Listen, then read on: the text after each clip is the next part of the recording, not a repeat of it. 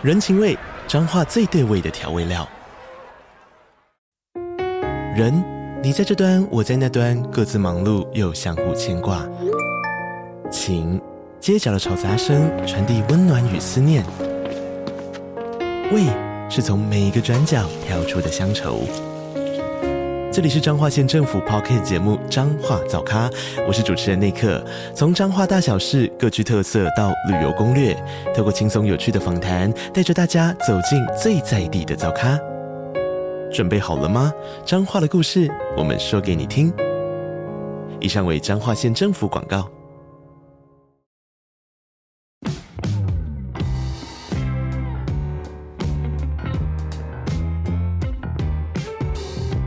大家好，我是租宇的共同创办人 Sean，欢迎回到欧本豪斯。我们每周都会分享房地产新闻及房市热门议题，带领大家一起揭开房地产秘辛。通勤收听欧本豪斯，带你掌握一周房产新知。大家好，欢迎收听欧本豪斯 Open House，我是 Tim。Hello，大家好，我是欧本豪斯的企划小曼。海外房地产投资一直是我们节目非常受欢迎的主题。那我们今天邀请到一位非常特别的来宾，他在美国创立了。房地产投资公司帮助各国的客户投资美国的房地产，让我们欢迎 MIT Capital 的创办人 Benjamin。Hey Hey Tim Hey 小曼你好，谢谢你们今天邀请我来你们的 Podcast。我们非常有兴趣，也很荣幸能邀请你来，因为我之前也有听过美国房地产投资的说明会，所以我本来就对于海外投资很有兴趣。那想先问一下，就是因为美国土地比台湾大这么多，那各州的法规有没有不一样，以及你们公司的服务范围是在哪里？这是一个很好的问题。呃，我想很多不同的投资人在选择投资标的的时候，他会考虑各个地区不同的规定等等。但是如果我可以先退一步来稍微讲一下，以一个投资的角度看全世界的房地产投资的时候，一般来说，我们的观点是倾向于你是短期投资还是长期投资。如果你今天的目标是 build wealth。就是是长期想要建立你的呃财富，比如说你是一辈子的规划，那房地产会是一个很好的选项。那你说是美国吗？在台湾吗？还是在其他国家？这件事情其实对于地区来说，其实还是太大。因为房地产，即便在美国，不要说不同的州不一样，甚至同一个州不同的城市可能也会不一样。甚至同一个城市，不同的 block、不同的区也会不一样。这个是谁可以决定的？这样可能台湾的法律，要么就是哦内政部颁的、政府颁的。但是如果像美国，像您说分到这么细的话，会是由谁来定定这些规则的不同？所以一一般来说是看当地的政府，就是呃 township。像如果你在 metro area，就是比较都会区的话。那呃很有可能会分得更细，像我现在人在 Boston，波士顿麻州的一个城市，它在这个 town 里面可能有自己 Boston town 里面的额外的规定。那通常州的规定跟市的规定不会互相抵触。那如果你在州里面又在市里面，那你基本上就会需要符合两方的规定。所以其实这是一个很大的问题。如果今天你要看的是长期的投资，那这件事情是需要做很多功课。你必须要先理解说，你实际上要买要买在哪里。那州跟城市，它对于这个投资人的态度是什么？那你们公司是比较专注在哪个区域？我成立美国的房地产投资公司，主要专注的是专案案子的地方，就是投资的标的，就是产品。我对于各个州或是呃地域的选择。我主要看的是以下几点。第一点是这个州是不是一个经济正在发展的州？那可以从哪边得到这些资讯呢？我可以看这个地方的 population growth，就是人口的成长。我还可以看这个地方 job growth，工作机会的增加。我还可以偷。Amazon 的作业，或者是我可以投 Google 的作业，因为当他们要到某一个州去设立他们的总部的时候，他们绝对会做这些 study。只要他们在的地方，我就知道 OK，这个地方的经济动能是够的。同时，你要看你要投资的标的是什么。像我们投资的标的比较是 Class B，就是比较是工薪阶级的人，就是给中薪阶级人住。那这些人对于 Amazon 或者对于 Google 来说，就会是比较直接关系，就是说他们的员工等等。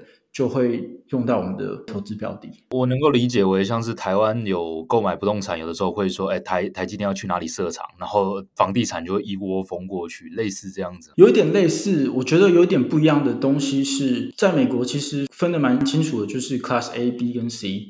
Class A 大部分就是最顶级的。不管是公寓，不管是最顶级的的房子，这些是给有钱人住的，就是就基本上他们不太需要工作，或者是他们拥有公司等等。那 Class B 就比较像是工薪阶级，像是工程师啊、律师啊、科学家等等这些人他们会住的。那 Class C 就比较比较像是蓝领阶级，就是比如说在呃 distribution center 工作啊，或者是在当 cashier 的这些蓝领的人。之所以这件事情要分得很清楚的原因是，你今天可以在某一个 class 的地方投资到完全不一样的标的。比如说，你今天如果跑到 Amazon 的总部旁边去投资 Class C 的标的，你就会损失掉很多潜在可以是工程师或是软体工程师他们这些人的机会嘛。就是说，因为这些人他们的薪水是比较高的，那他们可能是可以住到 Class B 或甚至 Class A 的这些地方。以台湾举例，就是假设你投资的标的物是一千万上下，以台北市来说，一千万上下的套房，那你的受众就一定是购买一千万上下的的人群吗？其实有一点点像这种感觉。应该说，在美国，Class A、B 跟 C。的产品的分法是，通常是来自于它的建筑的时间，就是说，比如说这这个房子是在十年内的产品，那它就是 Class A。对，它如果是十到二十三十年之内的产品是 Class B，那再更老就是 Class C。它基本上是以屋龄来做区分，当然你你的房子越新，它的呃里面的装潢等等就会更 modern。你们公司算是一般中介吗？还是算是代销？不是，我们是投资公司。意思是说，即便今天全世界都不跟我们投资，我们自己也会投资。我们的目标是是成立一个 capital，我的公司叫做 MIT Capital。MIT Capital 它是 stand for Mindset into Transformation。它其实是来自于我从刚开始一个独一个人的投资课，我发现当我今天想要投资大的标的的时候，我必须要从 mindset。去改变我的对于某些事情的观点，我才有可能去看到这些大的项目，甚至去参与行动去买这些标的。那同时，MIT 又 stand for Made in Taiwan，我自己是来自于台湾的台湾囡仔，那我也希望说之后成立的这个 capital 可以变成是服务台湾的子弟，让他们有一个选项，可以让他们的资产透过美国的房地产去 duplicate 或是 multiply。所以这个是我本来成立公司的初衷。我看到在台湾很多人，他们投资海外的资产的时候，因为太过不透明，因为在海外你也不知道是投资什么，那你只知道有一个东西叫做转投资，就是说你投资某一个公司，这个公司来帮你去投资其他东西。那也因为这样，很多人就受骗上当，就是很多钱就是拿不回来。我的目标是成立一个平台，这个平台是非常清楚的，我们今天募的资金就是拿来投在某一个。专案，这个专案就是一个，比如说公寓大楼，这公寓大楼可能是一一百间、两百间、三百间。那只要你是其中一个投资者，只要你愿意，你飞到美国，我们带你到当地，你可以实际上去走这些公寓大楼，你可以摸到这些公寓大楼，你可以去跟这边的 leasing office 的人谈，你可以去跟这边的 tenant 去做交谈，甚至你想要的话，你也可以在里面住一户。所以我希望提供一个选项是直接，而且是。透明的投资选项，在这个选项，我其实看到非台湾的其他国家的投资人已经逐渐进来了，包含中国，包含其他国家。那我觉得台湾人也应该要有这样子的选项，这就是为什么我要做这件事情的原因。那我会直接的想到有一个蛮核心的问题，是因为以台湾人买房子的习惯，就虽然我不理解美国，但我应该蛮理解台湾人买房子习惯。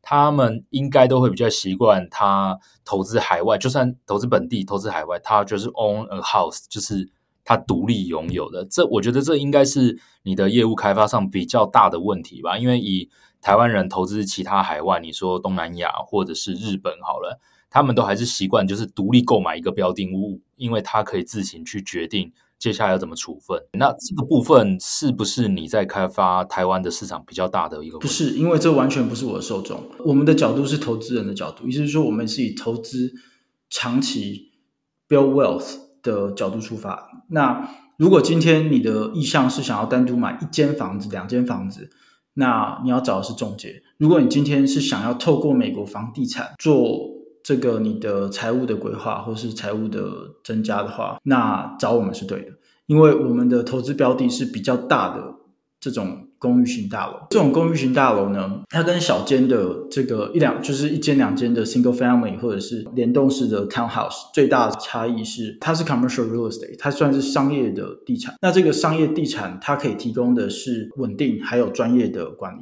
你想想看，如果你今天你拥有一个房子在美国，然后你人在台湾，然后今天你里面的 tenant 就是里面的租客跟你说，哎，我灯泡坏了。那你人在台湾，你有几个选项？第一个选项就跟他说，拜托你自己解决。第二个，我直接打电话给那附近的工人进来帮忙处理。第三个，我直接聘雇专业的房地产管理人员进来帮你处理这些事情。那这些选项都是极差的选项。为什么极差？因为美国在各个不同的州、不同的地区，他们有不同的 landlord-tenant law，他们有规范房客跟房东之间的行为准则。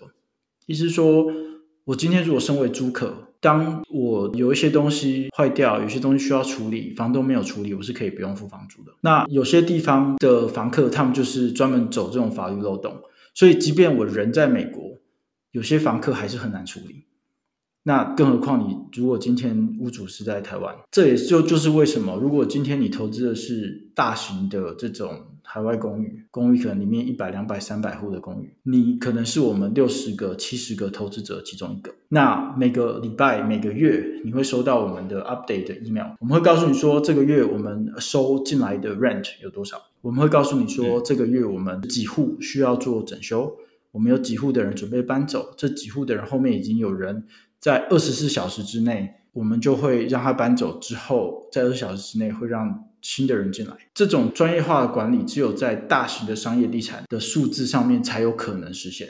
意思是说，你的 profit margin 足够去养这一一个团队，去帮你管理你的海外地产。如果你只有买一间两间房子，那你数字上面是很困难。投资你们公司跟投资那种 REITs O 啊或什么，这个算是类似吗？投资 REITs O 这件事情跟我们的方向不太一样。像投资 REIT，它基本上它的处置模式是像是 Fund，你基本上就是投资一个基金，这个基金是由一个集团控制，这个集团下面它的 portfolio 有有很多的房地产，可能是商业地产，可能是 residential 的地产。他们跟我们的主要差别是，他们的 share 是 dilutable，意思说你今天可以买。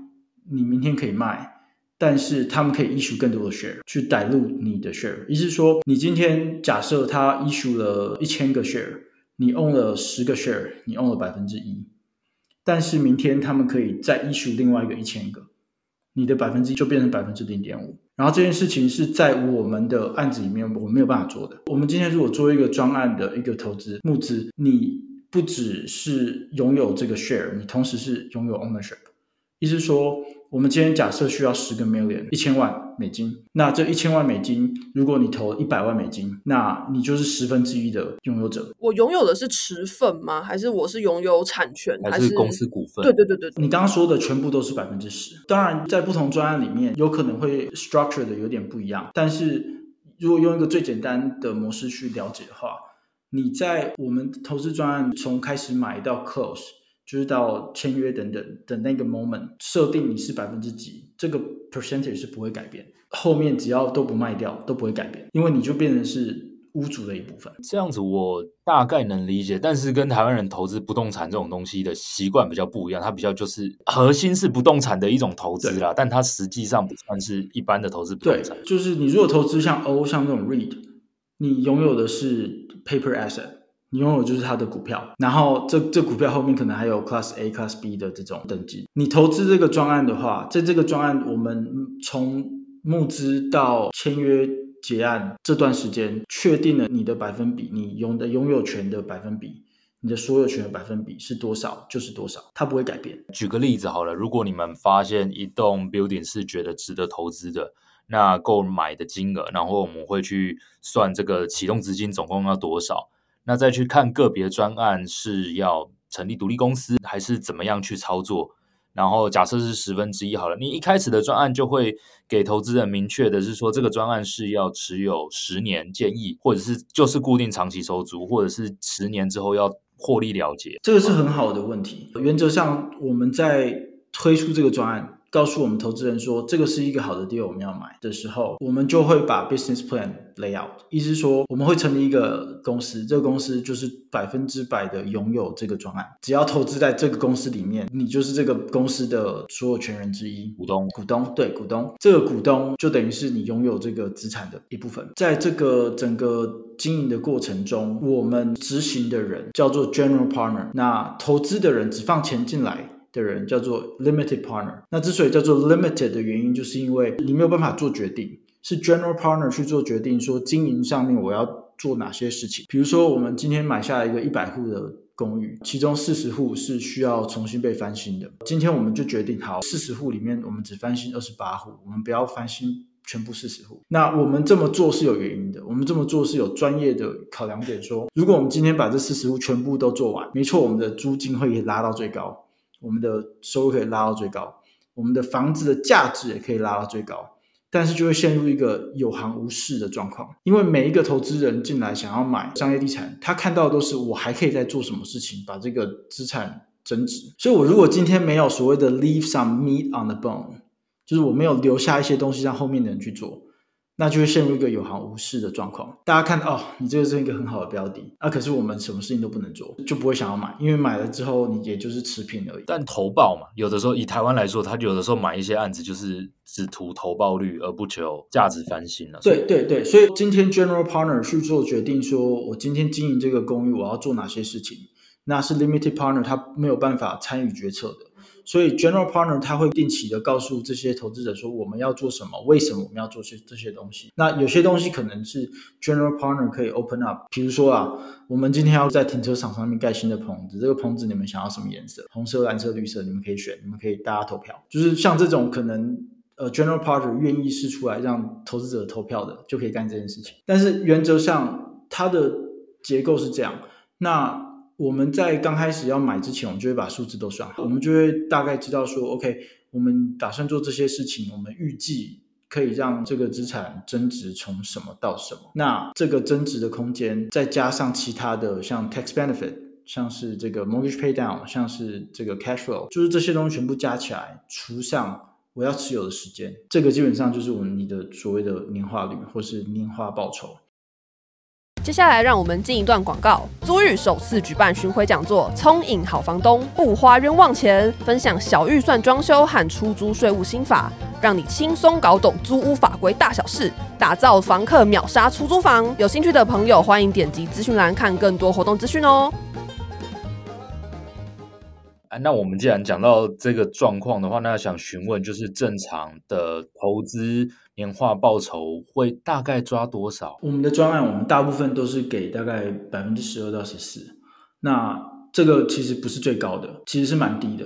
可是我们其实是刻意的想要给出这个数字的主要原因，是因为我们希望 under promise over deliver。如果今天我跟你说我要翻倍你的钱，然后最后给你三倍。你是不是很爽？当然，每一个每一个 operator 就是每一个做这种专案的投资者，他们的选都不一样，选择不一样，他们操作不一样。那我们从台湾出来，或是从就是从亚洲出来，我们的采取的选项会比较保守，就是在数字上。抓紧一点。那如果在投资中间，投资人因为有变故要 cash out 的话，这种是可以做到的吗？以及常发生吗？这件事情我们在前面的时候，在我们提供 business plan 的时候，我们就会跟你说，哈，比如说我们的计划就是在拥有这资产五年到七年。那在这五年到七年，你的钱放进去就不能拿出来。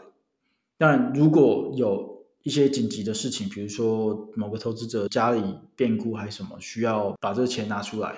那原则上，我们的作为 general partner，我们会协助看我们可不可以直接把这个股份买下来。那我们买下来就是把你本来的投进去的钱还你，我们不会是建立在那个时候价值，就是不是用市价，而是用你当初放多少钱，我们就是还多少钱，当然扣掉一些杂支这样。要不然原则上我们是五年到七年，你的进来的钱就不会动。那当然不同的专案不一样，比如说我。最终想要做到的事情是，我们买下来的专案，我们就永远不会卖。意思是说，我们拥有这些专案之后，我们的目标就是维持它，然后守着它。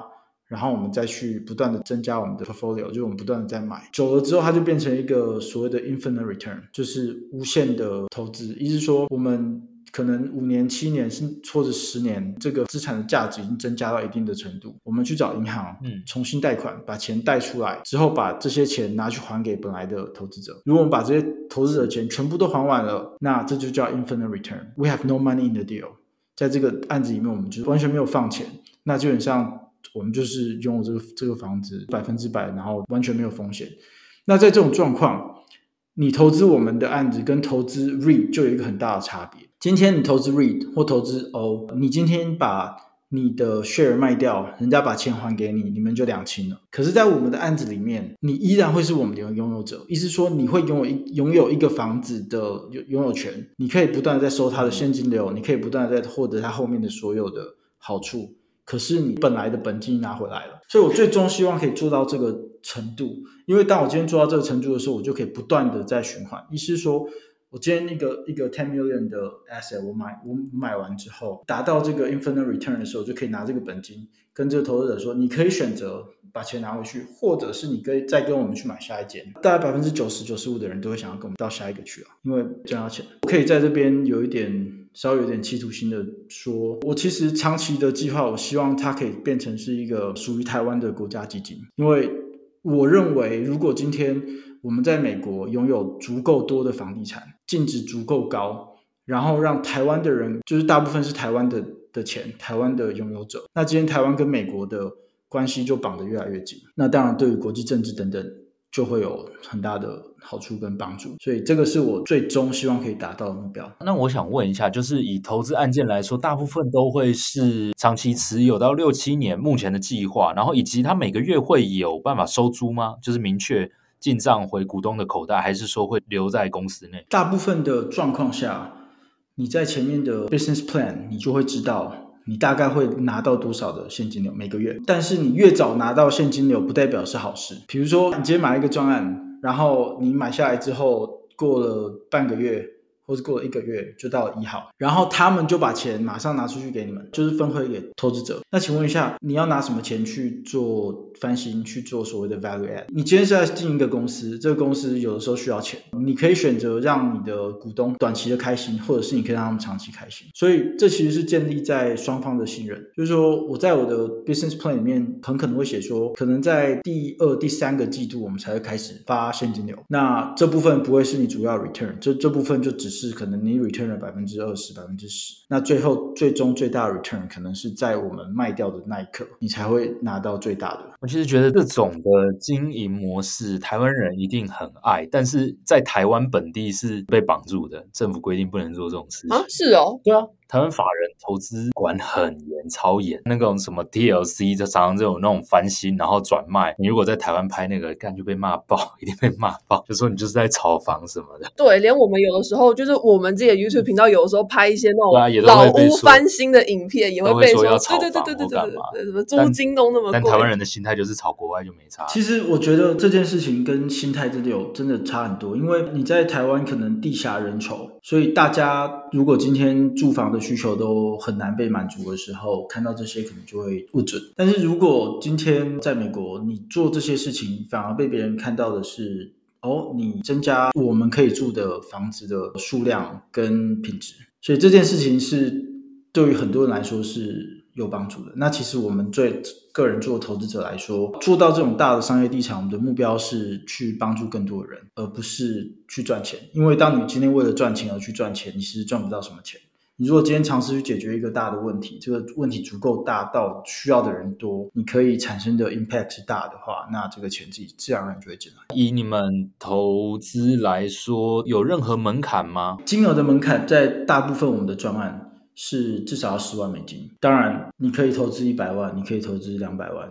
但是在很多状况下，我们有可能会为了要接受更多的投资人，我们可能会请那个投资一百万的说，你先拿二十万、五十万出来就好了，然后我们下一个案子我们再跟你说。主要的目标是因为有钱的人可以透过这个方式变得更有钱，没有钱的人透过这个方式可以渐渐变有钱。以我理解，我很多的同学、很多的朋友在台湾都是兢兢业业在上班的人，他们其实是没有时间、没有精力、没有办法去投资房地产，或者是在台湾实在很难投资。你说要叫他们到美国自己去买一间房，那更难。所以我希望成立一个平台，就是说可以让台湾的老百姓可以拥有美国的房地产。有的时候有一些投资人他说啊，我实在拿不出十万美金，我可能只有五万美金等等。当然，在这种状况下，我们会视情况去做调整。他们有一个硬性规定，但是如果我们接受太多一两万美金或是五万美金这种，那我们可能一个专案里面，我们投资人可能是从二十个、五十个变成一百个、两百个，我们就会花很多时间去做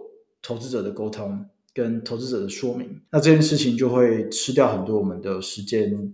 跟精力去经营这个案子。我们今天如果做一个案子，我们就要把它做好，要不然就不要做。所以，我们也是希望说，在人数的部分去做一个管控。你们的客户都是来自台湾吗？还是是世界的哪一些地方？或者说台湾的占比高吗？我们其实不会说是我们的客户，我们会说我们是我们的 partner，因为实际上是 partner，因为最终你是变成股东嘛。所以你也不算是投资人，就是股东的一部分。那你说主要来源什么？现在目前为止，大部分都是来自于美国当地，不管是台湾人或是其他国人。我非常开心可以来到你们 podcast 的主要原因，就是因为我希望让更多台湾知道有这个选项。当然，我来这个 podcast 并不是要告诉你说你们现在就要投资，你们一定要投资，你们一定要找我投资。反而我想要告诉你们说，有这个选项，你们去研究一下，去看看，如果有什么问题，我可以帮你们回答。但是不一定要投资我，也在你们核实之前不要投资我，因为当我们专案买下来之后，我希望把精力放在经营好专案，而不是去做解释。因为当初我今天你自己打从心里面不相信我，那我再怎么跟你解释都没有用。所以先做你的功课，做好功课之后。想要投资，那我们再来说。你们公司大概规模多大，以及你擅长的是哪一种类？你刚刚有讲是比较中阶等级的案件嘛？但是以住宅为主吗？还是商办什么的也都有？我们目前专注的就是大型的住宅的公寓。我其实是有策略的去 focus 在 Class B 或者是 A minus，就是可能这种。已经九九岁十岁的这种公寓，它可能还是 Class A，但是就是已经快要变 B 了。我之所以专注在这个领域的原因是，如果今天经济的状况不好，Class A 的会搬到 Class B，Class B 的会搬到 Class C，Class C 会跑去住马路上。如果今天经济好的话，Class C 会跑到 Class B，Class B 会跑到 Class A，所以不管在什么情况下，Class B 都有人住，这是为什么我选择 Class B 的原因。所以大部分都是 for 长租嘛，年租为主。对，目前我们做的专案都是以长租为主，就是签这种一年或是将近一年的约为主。当然有一些其他的选项，但是目前我们还没有实际上去实践，但是后面我们我们可能会再考虑。多少户算大型啊？对，就以你们投资标的到底一个标的大概会是多少个的单位？我们投资的标的至少会大于六十五户。那我们最 ideal 就是最喜欢的 range 大概是一百到一百五十户之间。目前呢，主要原因是因为我现在才第一次来你们的 podcast，还没有太多人知道这个选项。如果未来有很多人知道这个选项的话，那我们这个数字可以往上拉。但是现在的话，因为这个，我们如果今天要做大的项目的话，我们今天其实募资的金额要更多，然后我们的团队也可能要扩大等等。我专案主要是在 Dallas, Texas，我是人住在 Boston。Dallas, Texas，德州达拉斯。如果你去看这些经济的数据的话，它是美国不是第一就是第二的人口迁移最大的地区，就是所谓的 DFW 的一个 area。这也是为什么我们选择那边的原因，因为很多公司进驻。很多工作的人搬到那边去。我们其实，在做市场调查的时候，我们有我们会用一些很有创意的市场调查的方式。比如说，有一种方式就是我们看 U-Haul。你们知道 U-Haul 吗？U-Haul 基本上是在美国一个大家都会听到是拿来租这个搬家的卡车的一个公司，或者货车的公司。就是你可以租那种大的 box truck。然后你就把你东西搬上去，然后就开到其他城。我们其实是看他们的资料，说 OK，大部分的人做做单趟的搬家，因为你你不会再开回来嘛。我们去看他们资料说，哪边到哪边，或是最终目的地哪一个城市是最多的，然后最后发现达成的数字是非常高的。在美国这种这么大的一个 building，它全部如果要卖，它一定是单一持有者嘛？但这种标的物是不是不多？因为以台湾来说，要整栋房子都是同一个所有权人的几率其实蛮低的。那在美国，这种几率是比较高吗？因为这直接就会影响到你到底能够买的案子是多还是少。这是一个很好的问题。其实，在美国，大型地产的持有者还是有分。如果今天你在讲的是像你说的那个 REIT，或者是那种华尔街大部分的这种基金。他们这种所谓的 institution buyer、institution owner，他们是拥有的是那种 Class A 大的，可能两三百户以上的这种公寓。那因为他们并不是专业的经营者，他们只是想要维持他们的所谓的 purchasing power，就是他们进来，他们的投资者。不会亏钱，就只是 park money，所以他们会选择这些产品去拥有。那这种可能一百户左右或者以下的这些投资标的，大部分拥有的有两种，有一种是就是像我们这种想要做所谓的 syndication，就是说我们提供一个平台让投资人进来跟我们一起一起拥有，所以它基本上是单一的公司去拥有。那另外一种就是也是像我们这种，但是可能比较富有的投资者，我就是今天就是想要自己买、自己改造、自己增值、自己拥有，主要分这两种，就是 Class B 的部分。那我想问一个。比较尖锐的问题，就是以这种投资海外房地产来说，大家最怕就是被骗。讲直接一点就是这样。嗯。那在美国以及你们公司怎么做到让投资人比较不会有这个疑虑？因为以收租投报回收好了，我们就听过投资那种节目，在泰国有那种，因为你买的价格其实本来就是超过行情的，嗯、超过当地行情，所以后来的配息现金流其实都是一开始的价差，它慢慢配给你。老鼠会的概念。而且我觉得赚价差还好。赚价差至少还是他有把你的钱拿去买房子，最最恶劣是根本没有拿去买房子。要怎么知道我们的专案不是骗人？我觉得有一件事情是最直接的，就是如果今天你投资我们的专案，只要你投资超过五十万美金，我们会出资让你飞到当地去住三天两夜，我们带你去看你买的东西是什么。如果今天你可以实际上走到我们买的专案里面，你可以坐在里面，可以跟里面的人以这个屋主或是以拥有者的方式去跟里面的人问一些 detail，比如说你里面的现在的的入住率有多少，里面的租金是多少，你现在这个租约看起来是怎么样，商业计划是什么？如果你可以干到这些事情的话，那你还需要担心什么呢？我的目标就是希望可以做到把这个五十万美金往下压，尽量就是压到一定的程度，是我们可以让所有我们的投资者有机会到当地跟我们参观，说 OK，你买了这个专案，我们当初跟你说这边好，就是好在这里。我们当初跟你说这边有机会，就是因为就是看到这些机会。当然，这个面对面有很多什么问题可以直接问。我觉得跟目前常常很多人听到所谓的海外的转投资最大的差别就是。透明，我们今天会直接告诉你，我们是买哪一间公寓，是你 Google Map 上面搜寻得到，Google 街景直接看到，你甚至可以直接打电话到 Leasing Office，哎，你这个公寓是不是存在？啊，你们现在是不是要卖？或者是如果我们我们那个时候已经已经买下来，你可以说，哎呀，你们是不是最近刚过户？这些东西都都是非常容易可以去查证的，只要没有语言问题，其实都可以查证。对对对对。谢谢班觉明今天跟我们的分享，我觉得他讲的很好，因为每个人投资前都要搞清楚这一次投资的目的是什么。非常感谢班觉明今天跟我们的分享。那各位如果非常有兴趣，可以自行搜寻，并且我们的节目下方也会留有公司的相关资讯。那我们节目今天就到这边，谢谢大家，拜拜，拜拜，拜拜。